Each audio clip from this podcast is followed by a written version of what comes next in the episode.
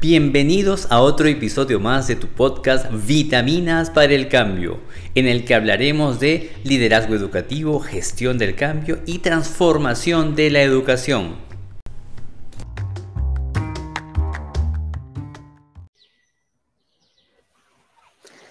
Queridos amigos y amigas, la UNICEF ha emitido hace poco un informe titulado El Estado Mundial de la Infancia 2021 centrado en los adolescentes y los niños y su estado mental. Esto es histórico y quisiera permitirme que reflexionemos en torno a este informe y justamente de las consecuencias y a las acciones que podemos y debemos realizar. Quisiera con ustedes analizar brevemente las ideas principales del mismo para poder después pensar qué podemos hacer en conjunto porque está en juego la vida de millones de niños y adolescentes. Recordemos que en el mundo actualmente tenemos cerca de 1.200 millones de jóvenes entre 10 y 19 años. No es poco el número, tenemos que pensar en ellos, hacer políticas, pero sobre todo actuar cada uno desde donde le toca, desde donde puede hacer algo realmente. ¿ok?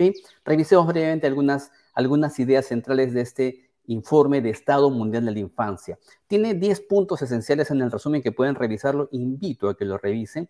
Habla de la situación mundial, los costos de la inacción, la inversión actual que se viene haciendo, el desafío cultural, porque hay un prejuicio también, los factores de protección y los factores de riesgo, cómo la crianza puede ayudar en esto, el rol importantísimo de la escuela, y ahí quisiera quedarme después en un momento para que ustedes, tú como educador, pienses qué te toca realmente para poder hacer algo distinto por ellos.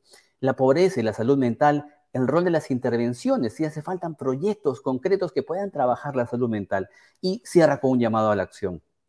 Veamos brevemente la situación mundial. Se calcula hoy en día que cerca, que más del 13% de adolescentes entre 10 y 19 años padecen un trastorno mental. No es poco, esto representa cerca de 86 millones de adolescentes de 15 a 19 años y 80 millones de adolescentes de 10 a 14 años. Estamos hablando de una población muy grande, de un tema que está pasando y como lo dice el informe, la pandemia realmente solo ha hecho, ha desnudado la punta de un iceberg. Siempre hubo esto, siempre ha habido jóvenes que, estén, que están sufriendo, que su salud mental no está bien, que todos tenemos salud mental, pero hay unos que necesitan más apoyo en algún momento de su, de su, historia, nosotros mismos quizás. Entonces, aprovechemos esta excusa que la pandemia ha desnudado una punta y que realmente hay un problema más de fondo que no estamos atendiendo como sociedad y como escuela y educación. Entonces, eso es lo que está pasando en la situación mundial de la infancia. Hay un costo de la inacción, hay un costo humano, hay un costo financiero también. Quiero, quiero quedarme en el costo humano porque el dinero se puede recuperar, pero las vidas no. Se calcula que cada año mueren cerca de 45.800 adolescentes por suicidio, es decir, una persona cada 11 minutos. Y eso no debe pasar. El suicidio es la quinta causa de muerte más frecuente entre adolescentes de 10 a 19 años, detrás de tuberculosis, detrás de a veces asesinatos eh, por, por, accidente, por, por violencia, pero es la, la quinta causa de muerte más frecuente. Y no debería de ser esta quinta porque es una causa que podemos evitar si escuchamos. Eh, la salud mental se puede cuidar, todos podemos cuidarla. Entonces, tenemos apoyos existentes, más o menos. La gente, hizo una encuesta entre 21 países que, hizo aquí el UNICEF con algunas consultoras, dice una media de 83% de los jóvenes entre 15 y 24 años de 21 países cree que es mejor abordar los problemas de salud mental compartiendo experiencias con otras personas y buscando apoyo cuando le necesite.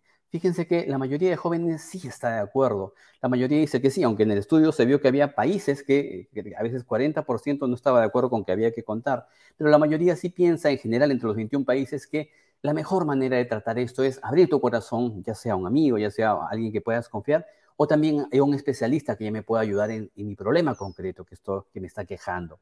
Entonces ahí tenemos un desafío que es que la gente, esto se trata de pedir ayuda. En este informe, como pueden ver aquí, en un breve gráfico del informe, te explica cómo la mayoría de jóvenes decía que compartir experiencias con otros, hablar con otros, sentirme conectado con otro, buscar apoyo con otro, era la mejor manera de abordar los problemas de salud mental.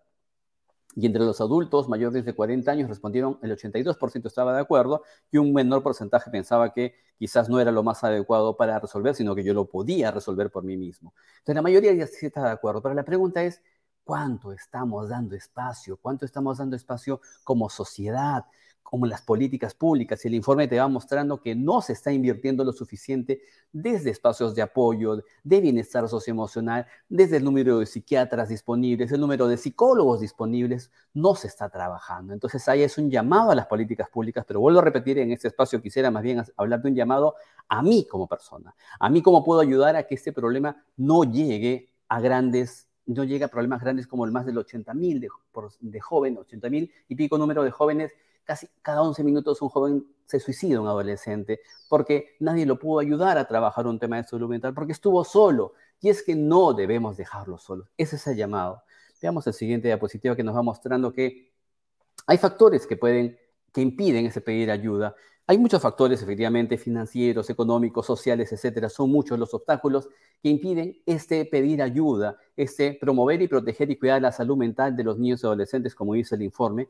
Pero me, me quedo con un fragmento que el informe lo dice, que es los niños y adolescentes y los cuidadores suelen tener dificultades cuando buscan la forma de hablar de sus sentimientos. Y en muchos casos por temor a los comentarios desagradables, las risas y el abuso que provoca el estigma y las interpretaciones erróneas sobre la salud mental. Hay un estigma que tenemos que limpiar y es que, es verdad, la primera, la primera idea es que la salud mental es una, un asunto de todos. Todos tenemos que cuidar, así como hablamos en el tema de la salud física, que el ejercicio y la comida es clave, también la salud mental se ve en lo negativo, pero en verdad todos estamos llamados a vivir una salud mental saludable, que es resiliencia, que es valentía, que es alegría. Eso deberíamos vivir. Y si un momento pasamos por algo difícil, deberíamos de poder tener a quien, deberíamos de poder tener una ayuda para poder salir de ese momento. Entonces, eso me gustó porque yo creo que nosotros, docentes, conocemos ya respuestas. Conocemos respuestas a este problema de salud mental, como es ejercicios en los cuales podemos estar en comunidad, compartiendo. Yo he visto muchísimos lugares, cuando ahorita más adelante lo vamos a, conversar, cuando en una tertulia literaria de lógica un joven puede llorar, puede expresar sus emociones, puede apoyarse en el otro, y ojo, y nadie se burla. En este caso vemos que la gente se burla, hay estigmas, hay risas. Hace falta espacios donde no hay estigmas, donde no haya risas, donde me acepten tal como soy. Hace falta estrategias. Entonces, esta idea es bien importante. La salud mental está estigmatizada en una gran medida y no se comprende adecuadamente. ¿Y qué es salud mental? La salud mental sencillamente es un signo de la salud mental, es que soy resiliente, que soy saludable mentalmente, es que puedo levantarme en las dificultades, es que, es que soy, estoy feliz, es que tengo valentía para enfrentarme a la vida. Eso es salud mental. Salud mental es estar bien frente a la vida. Pero es natural también que por momentos esa fuerza que es la resiliencia no esté tan fuerte. Justamente necesitemos apoyos para poder salir adelante. Eso de eso trata este informe, que es buscar nuevas maneras y dejar ese estigma de, al lado, no, que no esté cerca a nosotros. Las escuelas, quiero entrar al punto muy, el punto que, me atañe, que nos atañe, porque las escuelas están ahí, pero la pregunta cuál es su rol, porque también es un rol de la sociedad toda, las inversiones en primera infancia, la pobreza también afecta en la salud mental, sí es cierto, pero ahorita quisiera centrarme en qué, cómo la escuela puede realmente ayudar a que la salud mental mejore. Entonces, ¿las escuelas pueden realmente hacer la diferencia? Claro que pueden hacer la diferencia. Las escuelas pueden ser un factor de protección realmente, un factor donde el chico llegue y pueda ser entendido, pueda ser apoyado realmente en sus necesidades emocionales, pero al mismo tiempo son lugares en los que los niños pueden sufrir también acoso, racismo, lo dice el informe, discriminación, presión por los compañeros y estrés por un rendimiento académico a veces sin sentido. Entonces, la escuela puede ser al mismo tiempo un factor de riesgo y al mismo tiempo un factor de protección. Es decir, la escuela puede ser dañina para el joven y al mismo tiempo puede ser un salvador del joven. Hagamos nosotros que valga la pena que el retorno a clase sea un factor de protección, un factor donde él sea acogido. lean el informe y hay varios casos y eh, jóvenes de 15 años de Egipto, de Suecia, hablan como la escuela de Indonesia, hablan de, que realmente también han sentido que la escuela es más bien es dañina y, que les hace daño, los acosa, lo presiona sin sentido, de, parte de compañeros, de parte de amigos, de parte de docentes. Entonces, no hagamos que ocurra eso. A eso quisiera llegar justamente, es que es que si tenemos un espacio y cierra el documento con un llamado realmente al liderazgo, a un, a un llamado a, tomar a la acción, a ir a la acción realmente. Y en mi caso yo quiero quedarme con ejemplos concretos. Yo en el proyecto Comunidades de Aprendizaje con ustedes, con muchos docentes que trabajamos este proyecto, vemos como las tertulias literarias, como en este caso, sí son un espacio de libertad, un espacio de socialización, un espacio de sanación emocional. Eso hace falta, mayores estrategias didácticas que sean espacios de sanación emocional. Tenemos que buscar esas. De repente puede haber más, pero les ofrezco lo que ya hemos visto, lo que conocemos.